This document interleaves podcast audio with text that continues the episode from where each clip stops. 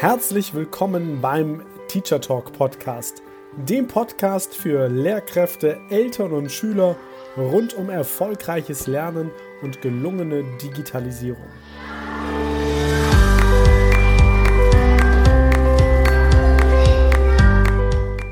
Ist zeitgemäßes Lernen digital? Und wenn ja, wie digital genau?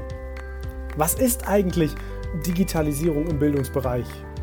Wie verändert sich Lernen durch Digitalisierung? Und wie sieht dadurch die Schule der Zukunft aus? Viele spannende Fragen und noch viel mehr spannende Antworten erhältst du in genau diesem Podcast.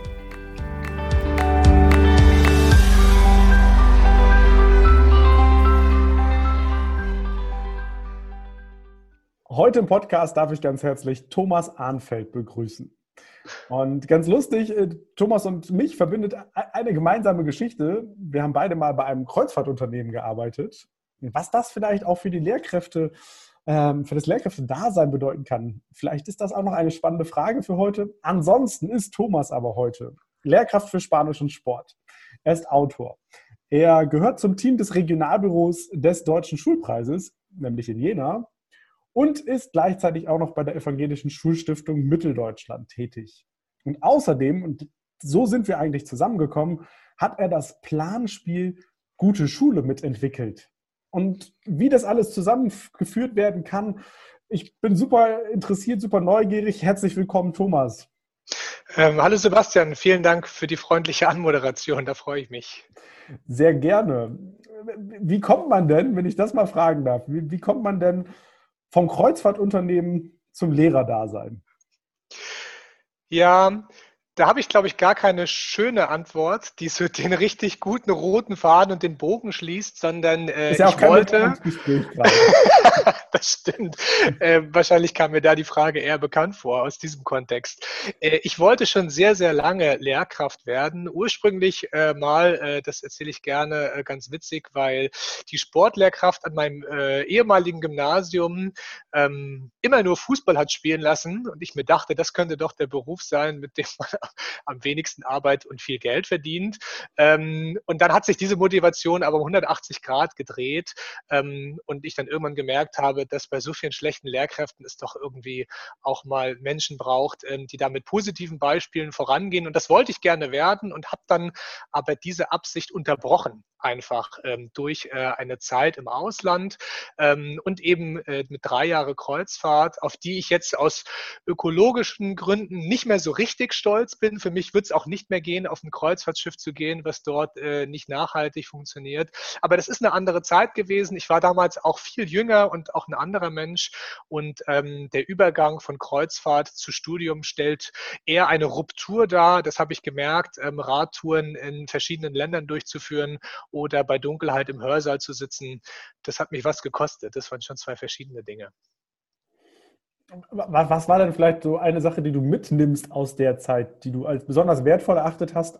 Sagen wir mal unter, dem, unter, dem, unter der Überschrift Lebenserfahrung, wo du sagst, wow, das hat mir total viel gebracht. Was mich bei der Arbeit im Tourismus immer ganz besonders begeistert hat, war durch den Gästekontakt Menschen kennenzulernen, die einfach aus allen möglichen Bereichen äh, des gesellschaftlichen und beruflichen Lebens kommen. Und es war durch meine Tätigkeit äh, bei Shore Operations, bei den Landausflügen ja per se auch so, dass ähm, unser Interesse war, Neues zu entdecken bei den Landausflügen.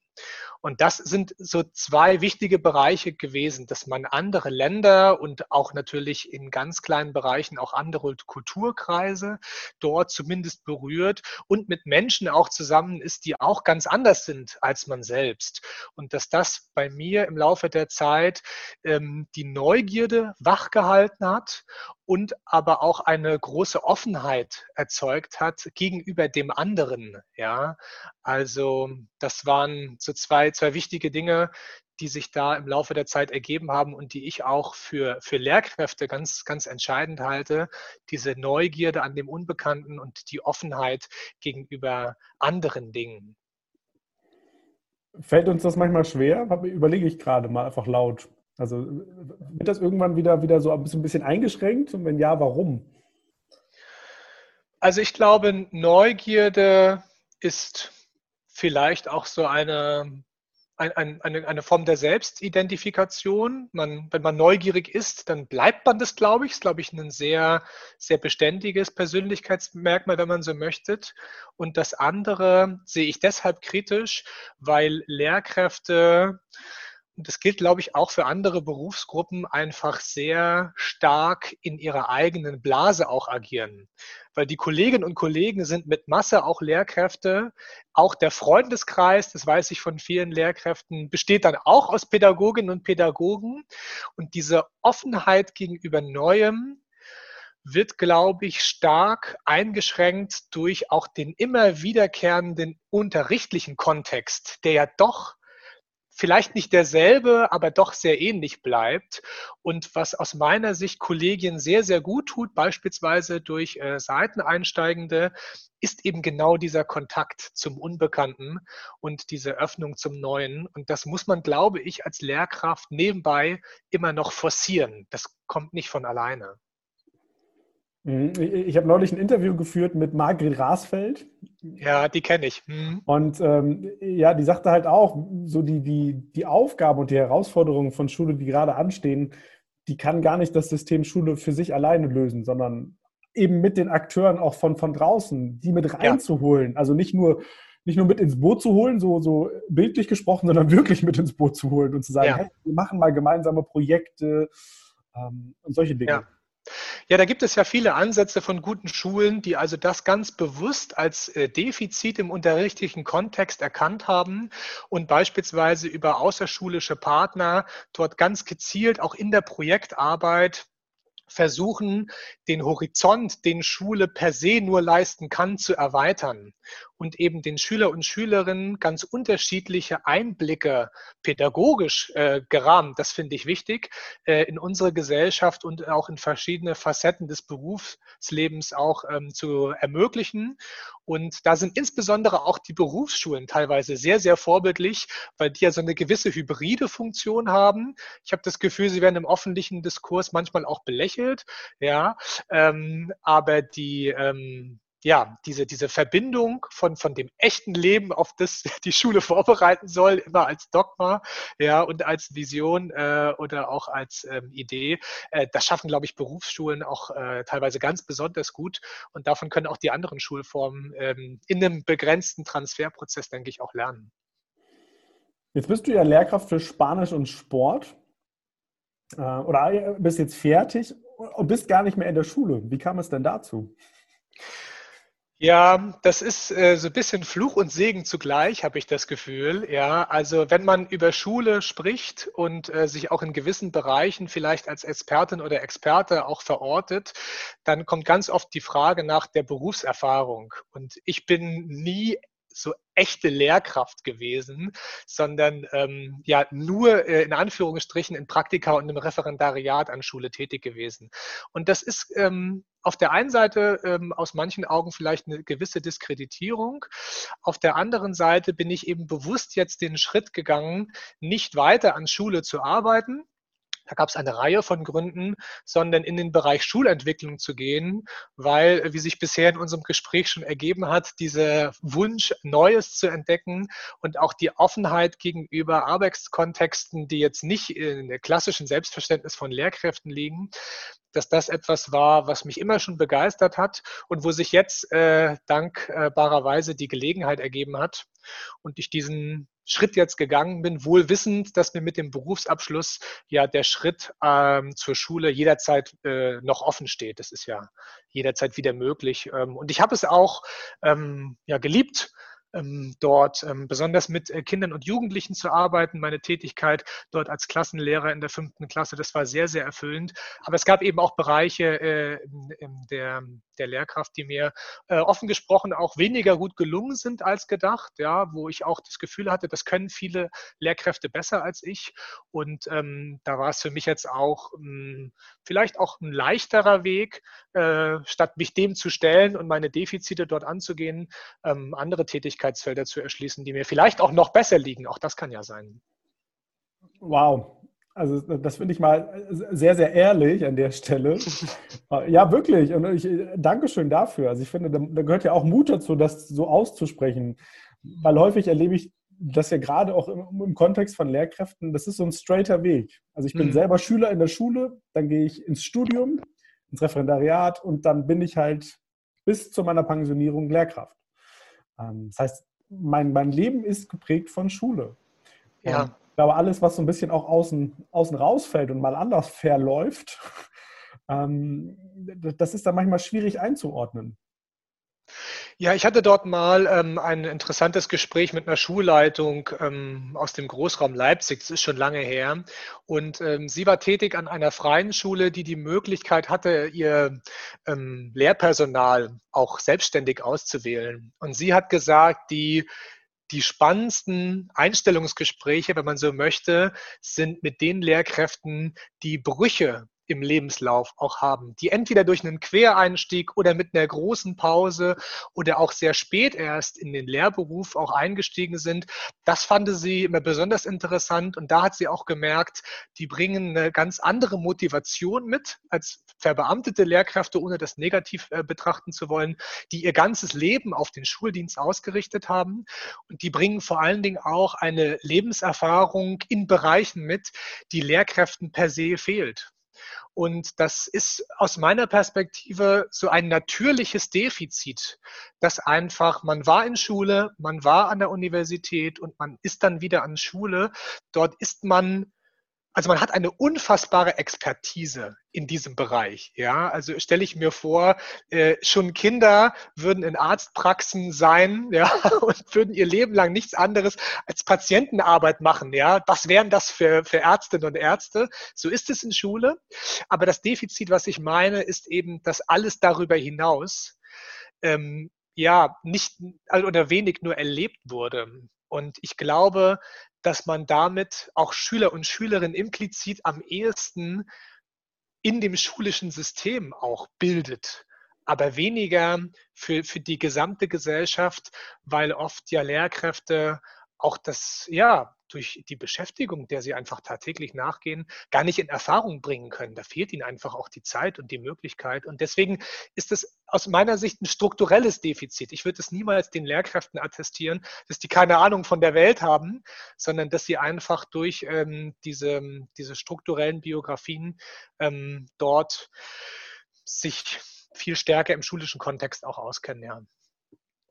Und ich glaube, es, es, braucht auch beides und beides hat ja auch seine Berechtigung. Also es ist ähm, absolut. Ich glaube, es geht nicht das eine ohne das andere.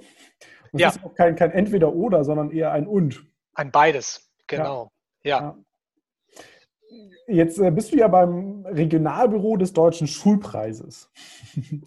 Und vielleicht magst du uns da mal kurz erklären, was das denn genau ist. Was, was ist überhaupt der Deutsche Schulpreis und was macht so ein Regionalbüro?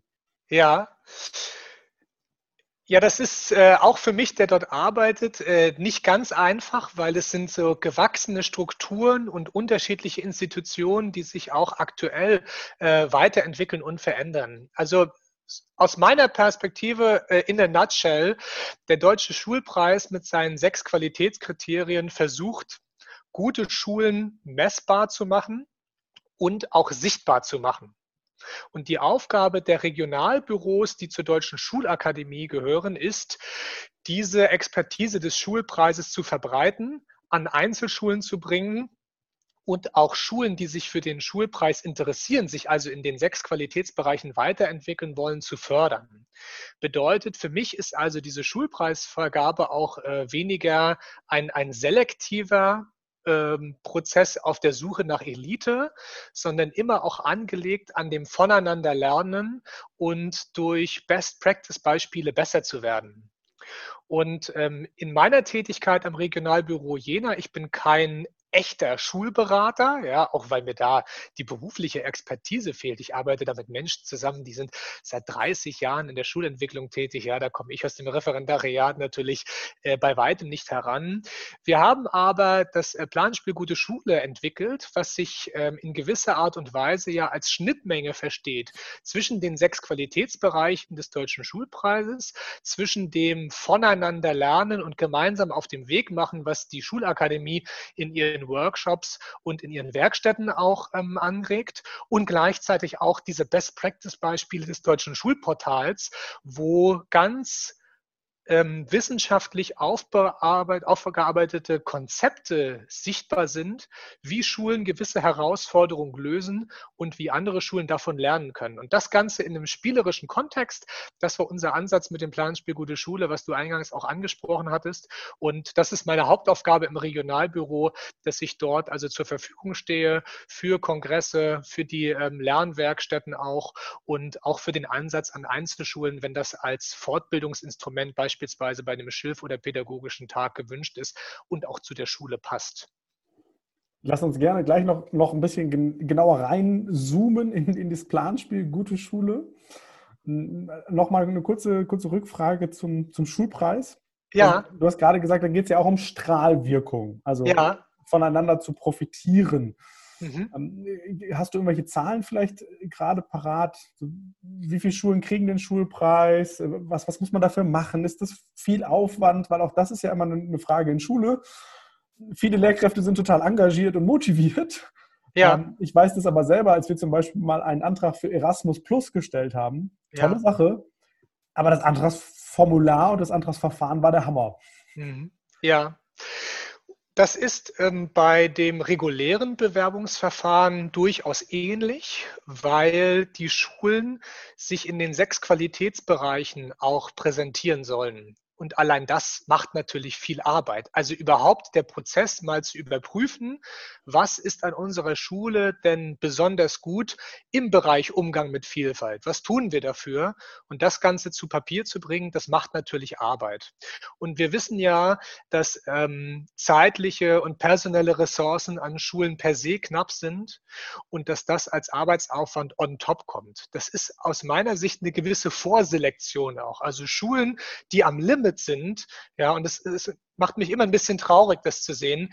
Die haben die Kapazitäten nicht, um so eine Bewerbung zu tun. Den wäre auch die Bewerbung für das Erasmus Plus wahrscheinlich einfach zu viel. Und das ist durchaus auch eine Herausforderung. Und da kam die Pandemie jetzt ähm, diesem umfangreichen Bewerbungsprozess in die Quere, sodass, und da kann ich auch Zahlen liefern, in diesem Jahr äh, der Deutsche Schulpreis 2021 spezial ausgeschrieben wurde, wo also nicht länger erforderlich war, sich in allen Qualitätsbereichen zu präsentieren, sondern ein relativ konkretes Konzept ohne Anspruch auf Vollständigkeit vorzulegen, welches sich äh, während der Schulschließungen im März und April und Mai teilweise teilweise äh, und auch in der Zeit danach entwickelt hat. Und dieses niedrigschwelligere Bewerbungsverfahren hat dazu geführt, dass sich in diesem Jahr über 350 Schulen auf den deutschen Schulpreis beworben haben. Das sind etwa viermal so viele wie beim regulären Ausschreibungsverfahren. Und das hat uns wahnsinnig gefreut, weil wir auch äh, mit dem Regionalbüro Jena in unseren Bundesländern viel mehr Schulen aktivieren konnten, sich mit sich selbst auseinanderzusetzen, die Reflexion über die eigene Schulentwicklung, das Ganze nach außen zu tragen. Da geht es auch um, um Sichtbarmachen von Erfolgen, von Außenwirkung.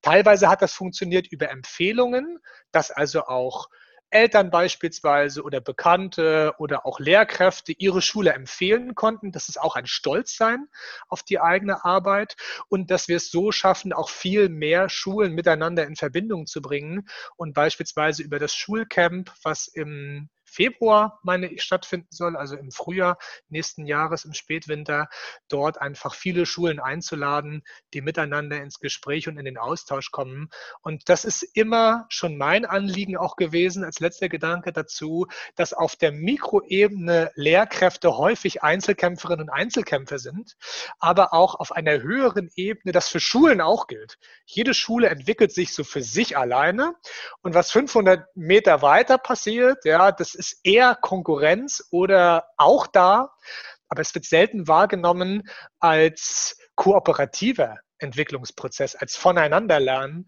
Und das ist teilweise eine, ja, so eine gewisse Ambiguität, die dort auch auf, auf, auf, auf höherer Ebene zu beobachten ist. Also das, das stelle ich auch immer wieder fest, wenn ich mit, mit Schulen arbeite. So, man, man fängt immer wieder mit den gleichen Dingen neu an. Ja. So, auch, auch, im gleichen Ort, obwohl die anderen ja. das auch schon machen oder im gleichen Prozess ja. sind tatsächlich. Ja. ja. Von daher super Initiative. Und, und das, was mir gerade so durch den Kopf gegangen ist, war äh, einfach mal beim Gutsein erwischen. Mhm. Also ja. wirklich mal, mal hinzugucken, was läuft denn gut. Mhm. Und, und nicht, das haben wir im Vorgespräch ja gesagt, in Schule haben wir häufig so diese defizitäre Brille auf. Wir gucken immer dahin, was läuft nicht. Also wir gucken hin, ja. Was läuft bei Schülern nicht, wie klappt es mit Eltern nicht, was macht die einzelne Lehrkraft vielleicht nicht so, wie sie sollte. Ja. Und das ist ja genau die andere Herangehensweise. Ja. Und das ist total wichtig, weil ich selber auch in meiner Tätigkeit, obwohl ich an einer sehr angenehmen Schule war. Also es gab dort wirklich einfach ganz wenig Probleme. Man musste sich schon bemühen, einen defizitären Blick auch auf das Schulleben zu finden. Von daher war ich in der äh, Ausbildungsphase sicherlich auch überprivilegiert im Vergleich auch, was andere Menschen für Erfahrungen an Schule machen. Ähm, nichtsdestotrotz glaube ich, dass einfach äh, Lehrkräfte an Schule mit ganz vielen Herausforderungen konfrontiert sind, unterschiedlichster Art. Und die können manchmal leichter zu bewältigen sein, manchmal auch nicht zu bewältigen sein. Und dass das durchaus dazu führt, dass man diese Problembrille, ja, wie du auch äh, beschrieben hast, ähm, sich einmal häufiger aufsetzt als notwendig und dieses Innehalten und sich vielleicht auch mit anderen zu vergleichen, aber auch zu schauen, wo stehen wir aus einer positiven Perspektive heraus.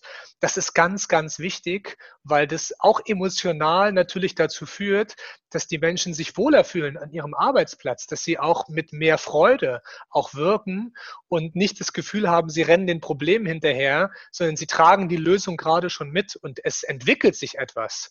Ähm, und auch deshalb, weil ja Schulentwicklung nicht immer ein strategisch und transparenter Prozess ist, sondern manchmal auch ganz diffus und auf Umwegen und ohne konkrete Aktivitäten, sondern ein bisschen nebenbei auch läuft und dort immer wieder auch zu schauen, was haben wir erreicht und was haben wir ähm, dort geleistet. Und da erinnere ich mich gerne an meine Schule, gab es alle sechs Wochen eine ähm, Schulkonferenz, bei der alle anwesend waren. Das ging immer eine knappe Stunde und da hat die Schulleitung großen Wert darauf gelegt, einfach die Erfolge der letzten sechs Wochen darzustellen.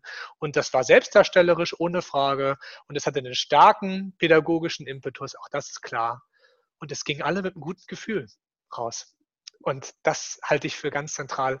Das sollten, glaube ich, alle Schulen in irgendeiner Form so oder so ähnlich machen.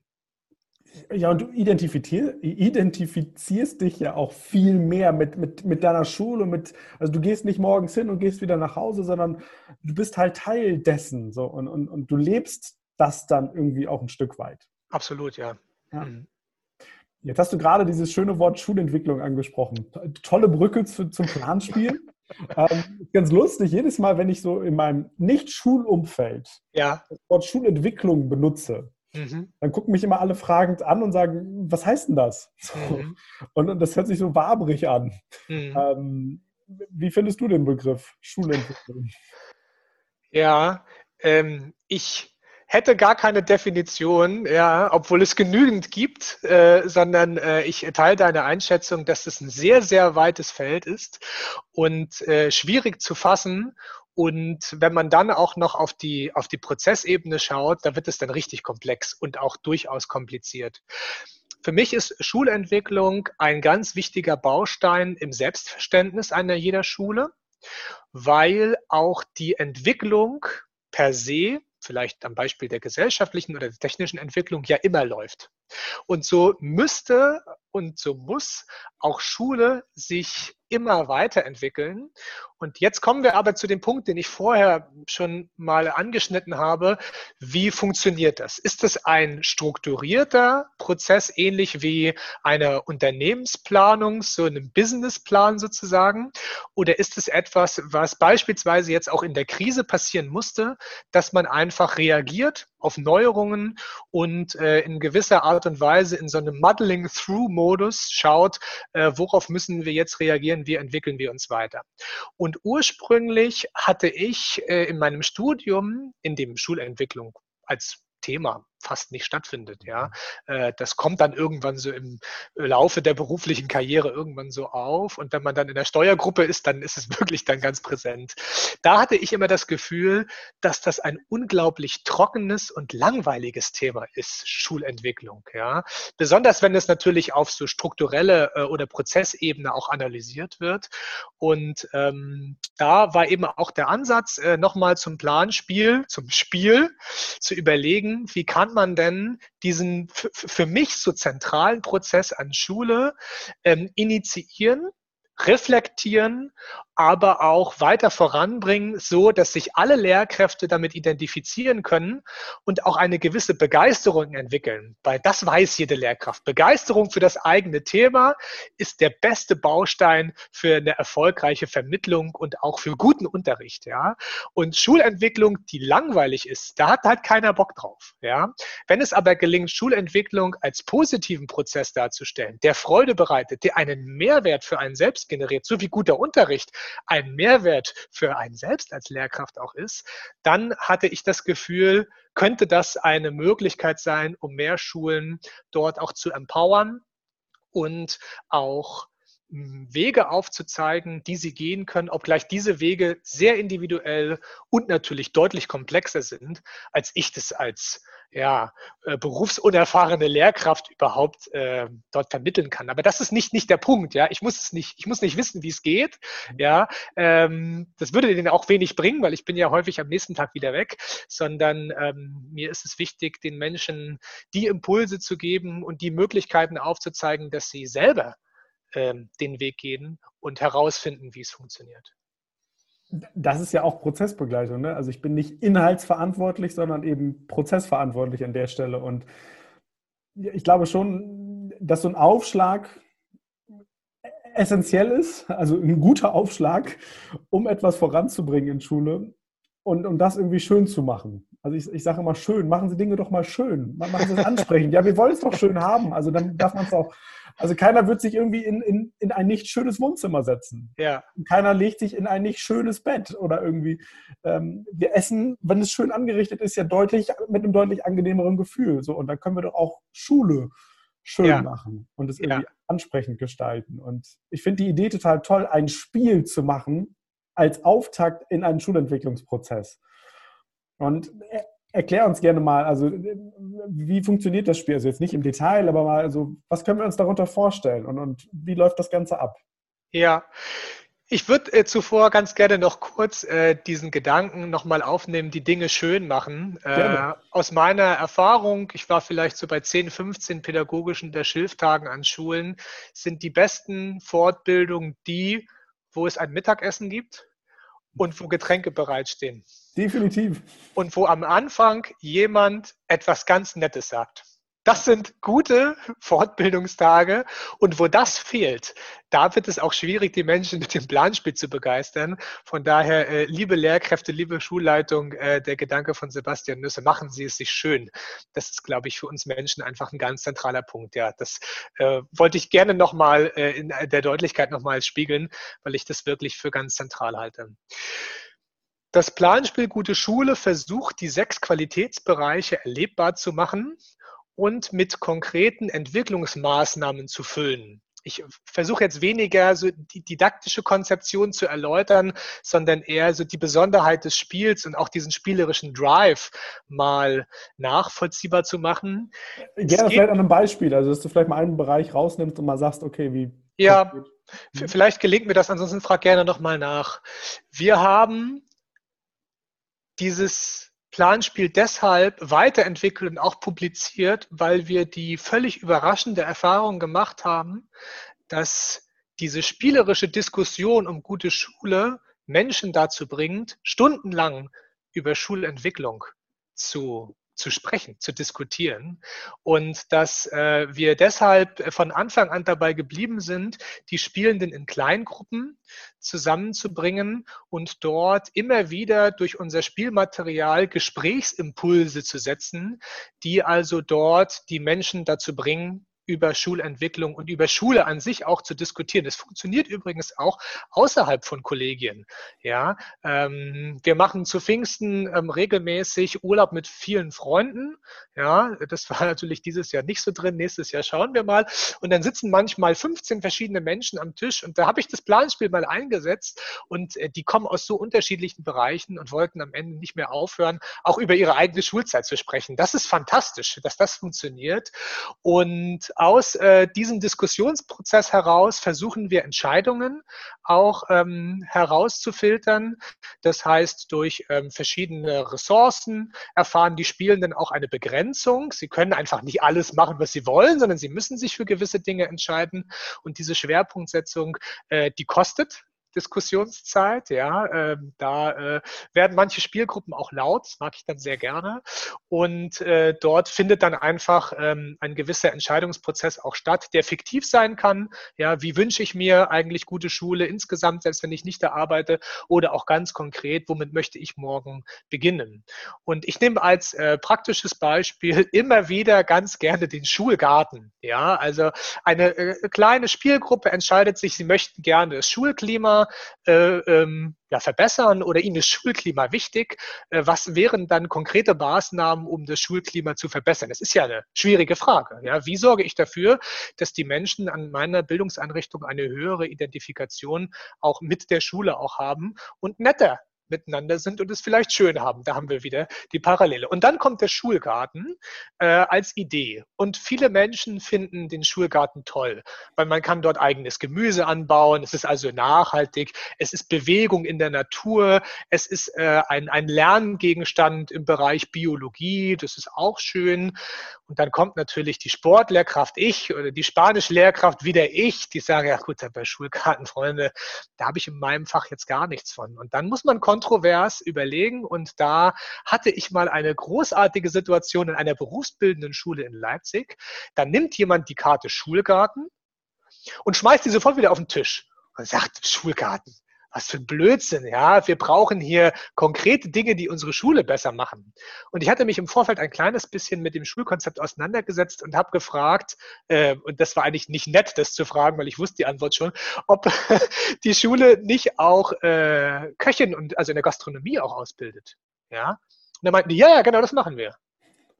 Und da musste ich nur fünf Sekunden warten. Und die Person hatte den Schulgarten wieder in der Hand und dachte sich, naja, dann könnten wir doch eigentlich unsere eigenen. Und das nehme ich eben gerne als Beispiel, weil manchmal gewisse Dinge abwegig erscheinen und auch abwegig sein dürfen. Ja, manche Schulen brauchen keinen Schulgarten, total fein. Aber dass solche Ideen, die ja durchaus realistisch in der Umsetzung auch sind, eine Wirkung auf den zweiten Blick entfalten, wenn man ihnen den Raum dafür gibt. Und äh, auch noch ein Gedanke zu diesem Thema Schulentwicklung. Am Ende ja nicht die Lehrkräfte die Hochbeete hochziehen müssen. Es geht leicht mit einer Kooperation mit einem Gartenbauverein oder mit einem Baumarkt. Und was eigentlich mit den Kindern und Jugendlichen? Sollten die nicht mal ein paar Hochbeete entwickeln, ja, damit sie vielleicht später im Urban Gardening als Selbstversorgung vielleicht ihren ökologischen Fußabdruck senken? Ja, auch ein wichtiges Thema für mich. Von daher hat so jede Karte ihr begrenztes Wirkungsfeld natürlich und bietet dennoch ganz viel Raum für Diskussion, für Austausch und vielleicht einen Impuls, den die Schule gebraucht hat, um etwas anzustoßen, was einfach genau gut für sie ist. Jetzt filter ich mich mal, filter ich mich. Ich filtere mir mal ein paar Dinge raus, die ich gerade gehört habe. Also zum einen fand ich richtig gut, du hast gesagt, es wird mal laut. Also wenn wir so einen Familienspieleabend durchführen, dann wird es auch mal laut. Und ich finde, das gehört dazu. Also eher ja. als Motivation. Von daher super. Ja. Dann hast du gerade gesagt, das ist das Thema Garten jetzt in der Schule eignet sich das Planspiel denn grundsätzlich für, für alle Themen? Weil jede Schule hat ja auch unterschiedliche Baustellen. Die einen kümmern sich gerade um Digitalisierung und die nächsten kümmern sich vielleicht um den Ausbau der Aula. Also keine Ahnung, irgendwie sowas. Also kann ich damit wirklich auch alle Prozesse irgendwie initiieren? Ich muss die Frage, glaube ich, ehrlich mit Nein beantworten weil es gibt in unserem Planspiel 90 Karten. Es ist wirklich eine sehr hohe Anzahl auch an Text, die wir bereitgestellt haben, ähm, was auch durchaus eine Lesebereitschaft dort erforderlich macht. Äh, das ist auch schon kognitiv anspruchsvoll, äh, sich dort stundenlang mit dem Material zu beschäftigen. Und dennoch, wir hatten es schon, geht Schulentwicklung an gesellschaftlicher Entwicklung entlang. Und als wir das Planspiel erstellt haben, gab es keine Covid-19-Pandemie.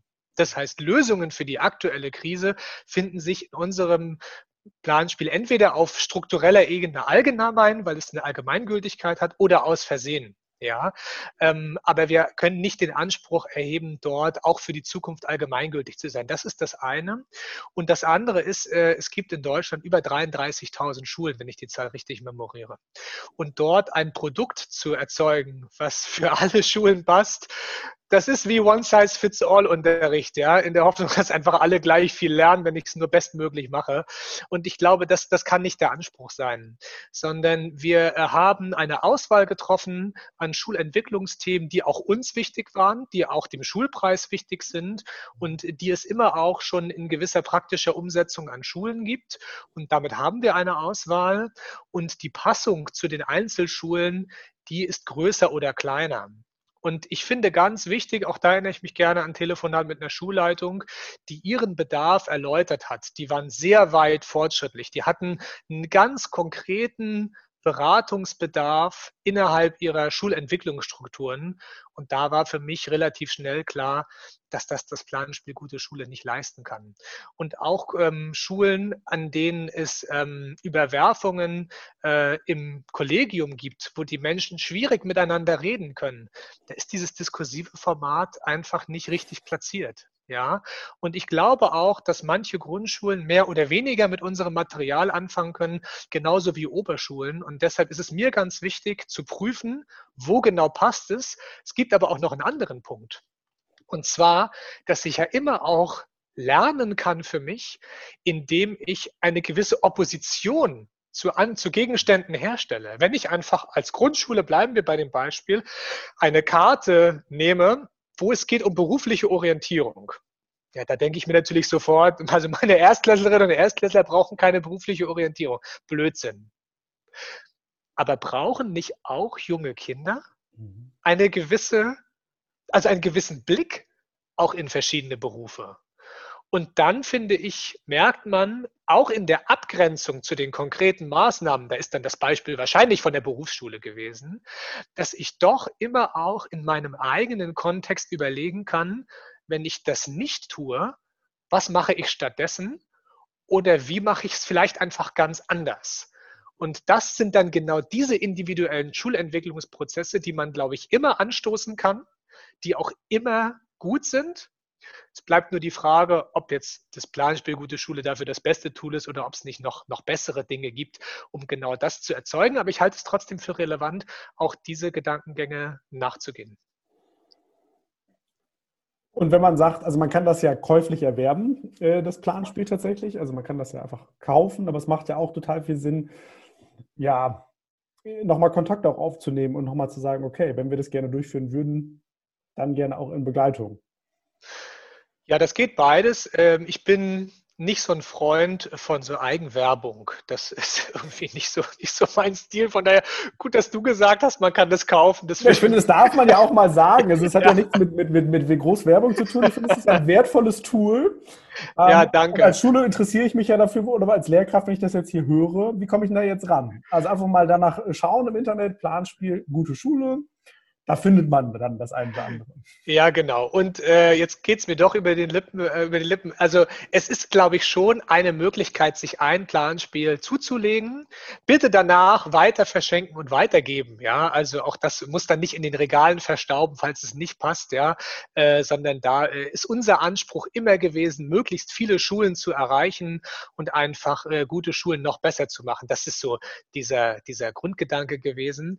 Und ähm, mit dem äh, Planspiel, äh, was man dann einfach zugänglich hat, sich zu überlegen, passt es für unsere Schule? Ist es möglicherweise etwas für eine Steuergruppe? Kann ich das Material auch divers einsetzen? Möglicherweise sogar in meinem Unterricht? Auch das ist spannend. Partizipation natürlich auch von Kindern und Jugendlichen ab einem gewissen Alter sehr, sehr gerne. Und dann zu überlegen, wenn es sich äh, wirklich für eine Fortbildung im Kollegium eignet, kann ich es selber moderieren oder brauche ich dort äh, jemanden, der mit einer gewissen Erfahrung auch extern an Schule kommt? Auch das hat Vor- und Nachteile. Also ich finde es immer wieder spannend, diese Schulen auch wieder zu verlassen und manchmal würde ich gerne da bleiben und weiter mitwirken. Ja, und ähm, das hat immer ein Für und Wider. Man muss es individuell prüfen.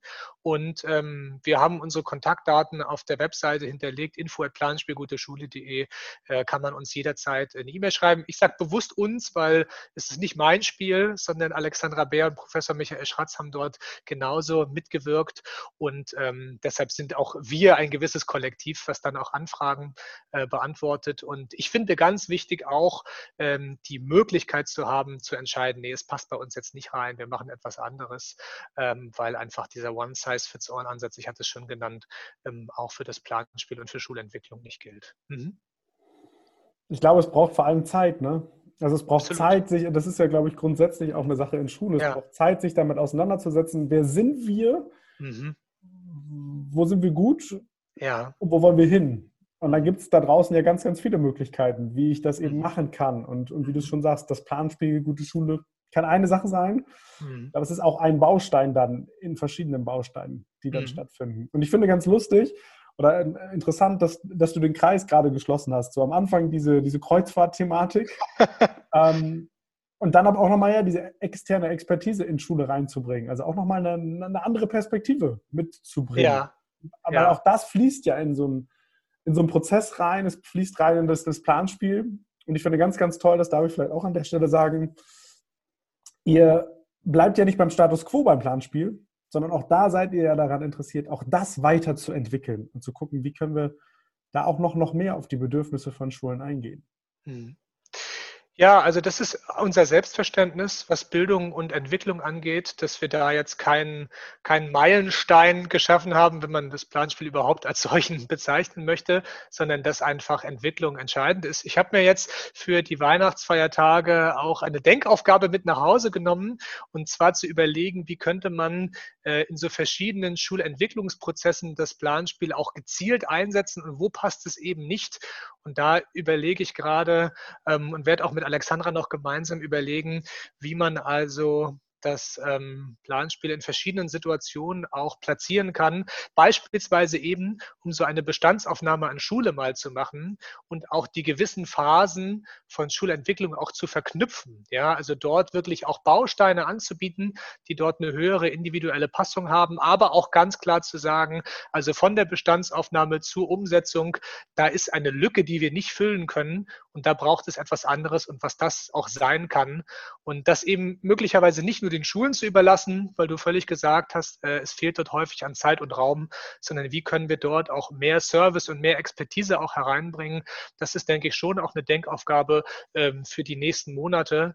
Ähm, und ähm, der, ja, widme ich mich sehr gerne. Da freue ich auch immer, wenn ich dort eine gewisse Expertise von anderen Personen einfließen lassen kann. Von daher auch da nochmal äh, der Aufruf, äh, wenn Sie dort also Ideen haben, sich für diese Entwicklung auch interessieren, melden Sie sich gerne auch bei uns, weil ja, man lernt immer voneinander und auch miteinander und ähm, dort Expertise auszutauschen, ist, glaube ich, ein sehr, sehr guter Weg für die Zukunft. Und ähm, das sollten wir auch unseren Schüler und Schülerinnen äh, immer zeigen und vorleben. Und deswegen, ja, dieser kollegiale Ansatz, denke ich, äh, ein, ein guter möglicher Weg, ja. Und ich habe gerade noch gedacht, also in der Marketingsprache ist es ja manchmal auch so, ähm, auch ganz klar zu beschreiben, wofür etwas nicht geeignet ist. Mhm. mhm. Also ich glaube, je präziser etwas definiert ist, desto, desto einfacher ist es auch, adressatengerecht mhm. damit umzugehen. Also ja, mega, finde es total toll. Ähm, ihr macht ganz viele tolle Dinge im Community Building und in der Entwicklung. Und du hast gerade schon fast ein, ein tolles Schlusswort gesprochen, mit Blick auf die Zeit. Vielleicht ähm, noch eine Abschlussfrage. Gerne. Und zwar, wenn du dir drei Dinge wünschen dürftest, sagen wir mal für die nächsten fünf bis zehn Jahre in Schule und in deinem beruflichen Kontext von Schule, was wären diese drei Dinge? Und warum? Ja, ich glaube, ich sollte mich auf solche Fragen mal grundsätzlich vorbereiten. Von daher wirklich jetzt als Schuss, ganz spontan. ja, als, spontan. Als, als Schuss aus der Hüfte. Ich lese gerade ein Buch zu den 21st Century Skills, mhm. wo es grundsätzlich darum geht, was könnten Kompetenzen in der Welt von morgen sein und wie bringen wir äh, junge Menschen in eine, in eine Position, ähm, sich entweder in oder nach Schule auch darauf vorzubereiten. Das wäre etwas, was ich mir ganz stark wünschen würde, dass äh, Lehrkräfte versuchen, ähm, die jungen Menschen noch stärker auf die Zukunft vorzubereiten und immer auch auf eine Zukunft, auf die wir nicht, die wir nicht kennen. Ich finde, dass kooperatives Arbeiten, und da sind wir schon bei einem der 21st Century Skills, an Schule viel stärker auch ähm, hervorgebracht werden sollte auf struktureller Ebene. Also wenn ich mir diese Abiturprüfung immer vorstelle, wie in einem Riesensaal die Menschen alleine ohne Hilfsmittel an, an Einzeltischen ganz alleine Dinge leisten müssen, dann ist das so für mich der Gegenentwurf zur Gegenwart. Ja, vorne sitzt die Mathe-Lehrkraft, die seit Jahren diese Aufgaben lösen kann und ich darf sie nicht fragen.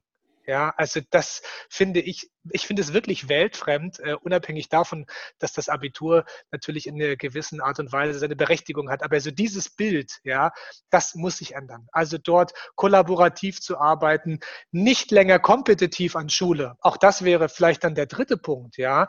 Man, man sollte nicht gegen die Klassenkameradinnen und Kameraden arbeiten. Und das ist ja durch ein Notensystem, durch die selektive Funktion einfach auch gegeben, ja, sondern dort stärker miteinander gemeinsam sich zu bilden. Das wäre etwas, was mir, was mir wichtig ist. Und ähm, ja, ich nehme es jetzt mal als 3.2. Noch ein Punkt ist für mich Gesundheit und Nachhaltigkeit an Schule. Ich finde, dass ein ganz wesentlicher Punkt ist für die Zukunft, dass ähm, die Menschen an unseren Schulen gesund bleiben, sowohl Lehrkräfte als auch Schüler und Schülerinnen. Ja, Lernstress in so jungen Jahren oder als Berufsstress, das, das, das, das müssen wir beseitigen. Ja, das darf einfach nicht sein. Das, das, das, das geht nicht. Und auch, ähm, dass Schule nachhaltig wird und wir einfach uns viel auch mit den ökologischen Fragen der Zukunft beschäftigen. Da bin ich wieder bei dem ersten Punkt. Auch das halte ich für ganz zentral, ähm, weil wir einfach die, die Welt gestalten für die Menschen, die jetzt da sind und die müssen das mittragen. Ja? Und die wollen das auch mittragen. Das wächst gerade ganz stark. Das zu unterstützen, halte ich für etwas, was ich wirklich sehr, sehr wünschenswert finde. Man merkt an deinen Worten, du brennst dafür. Und das ist sehr authentisch und ich äh, habe mich riesig gefreut, dieses Gespräch mit dir führen zu dürfen. Also vielen, vielen Dank und vor allem auch viel Freude weiterhin bei, bei deinen Tätigkeiten. Und du hast jetzt das absolute Schlusswort, den, den absoluten, absoluten Schlusssatz. Was möchtest du den, den Zuhörerinnen und Zuhörern noch mitgeben? Ich glaube, dass es wichtig ist, auch für das Thema Gesundheit, dass wir auch stolz sein dürfen auch das, äh, was wir leisten, dass wir auch viel erreicht haben in den letzten Jahrfünften und Jahrzehnten an Schule und dass wann immer wir über diese Defizite und über diese Entwicklungschancen sprechen, auch jede Lehrkraft auch zufrieden sein darf, auch sich gesund fühlen darf mit dem, was sie geleistet hat. Und das besonders jetzt gerade in der Krisenzeit, da kommt ein bisschen meine Perspektive auch aus der Schulstiftung, ähm, ich einen sehr großen Respekt habe vor dem, was alle Menschen an Schule geleistet haben. Von daher jetzt an den Feiertagen lassen Sie es sich alle gut gehen, auch wenn die Ausstrahlung der Folge wahrscheinlich später erfolgt. Ähm, ich hoffe, Sie haben es sich gut gehen lassen, wenn es dann die Prätospektive dann ist. Und ähm, ja, ich bin, bin dankbar für all das, äh, was wir äh, leisten in der Arbeit mit Kindern und Jugendlichen. Ich bin auch dir, lieber Sebastian, danke, dass wir heute dieses schöne Gespräch äh, führen durften. Ich fand, wir haben uns das hier schön gemacht. Vielen Dank.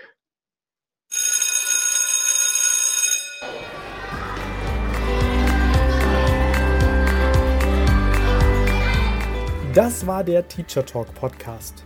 Weitere Infos findest du auch unter www.mediencoaching.nrw auf meiner Facebook-Seite und bei Instagram unter dem Profil der-lernberater. Möchtest du deine Erfahrungen hier im Podcast teilen oder nutzt du selbst ein cooles digitales Tool? Dann schreib mir gerne an post.mediencoaching.nrw. Ideen für deinen digitalen Unterricht findest du übrigens in meinem Buch 60 Tools für gelungenen digitalen Unterricht. Bestell es dir einfach über meine Website oder den Buchhandel. Also, bis bald!